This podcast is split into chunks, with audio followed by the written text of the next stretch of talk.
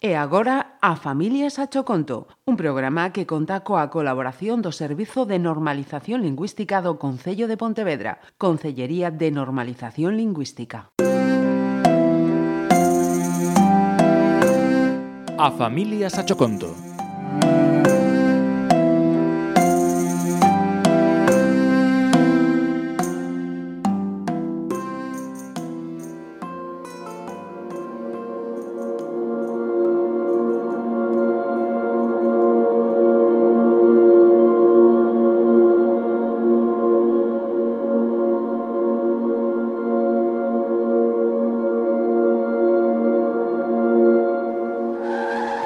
moitos anos, nunha rotonda, produciuse un terrible accidente de coche, no que circulaba unha nai coa súa filla.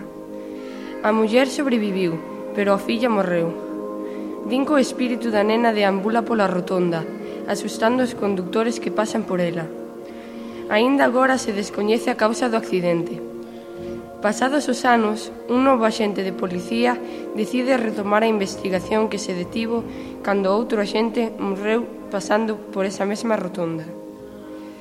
O novo axente decidiu ir andando por precaución. Hospedouse nun hotel cerca de alí para comenzar a investigación ao día seguinte. A sair a sol, o policía foi despertado polo recepcionista, que mandaba evacuar o edificio debido a un accidente producido cerca de alí, na rotonda. Vestiuse rapidamente, colleu o informe do accidente e foi cara ao lugar. Ao chegar, decatouse que o mirar cara ao lugar dos feitos pasou rapidamente unha luz azul desaparecendo entre as sombras. A noite seguinte volveu a ver esa luz, pero esta vez perseguiu-na ata un lugar escuro, onde se vía moito mellor. Diferenciábase a silueta dunha nena triste, cun vestido amarelo todo roto. A súa pel era de cor azul, e iso explicou da luz. A cor do seu pelo é rosa, pero o que máis lle sorprendeu o garda foi a súa expresión. Nese momento ningún dos dous tiña moi claro que facer. Ambos estaban moi confusos. Ao fin, o garda intentou comunicarse co espírito, mais a nena non o comprendía. Probou con señas, con palabras escritas en papel. Xa o sabía, tiña que dibuxar. Así conseguiría que o entendese. Así o axente foi contándolle a nena o que pasaba. A nena comprendeu no instante, pero ela tamén quería contar o que sucedera.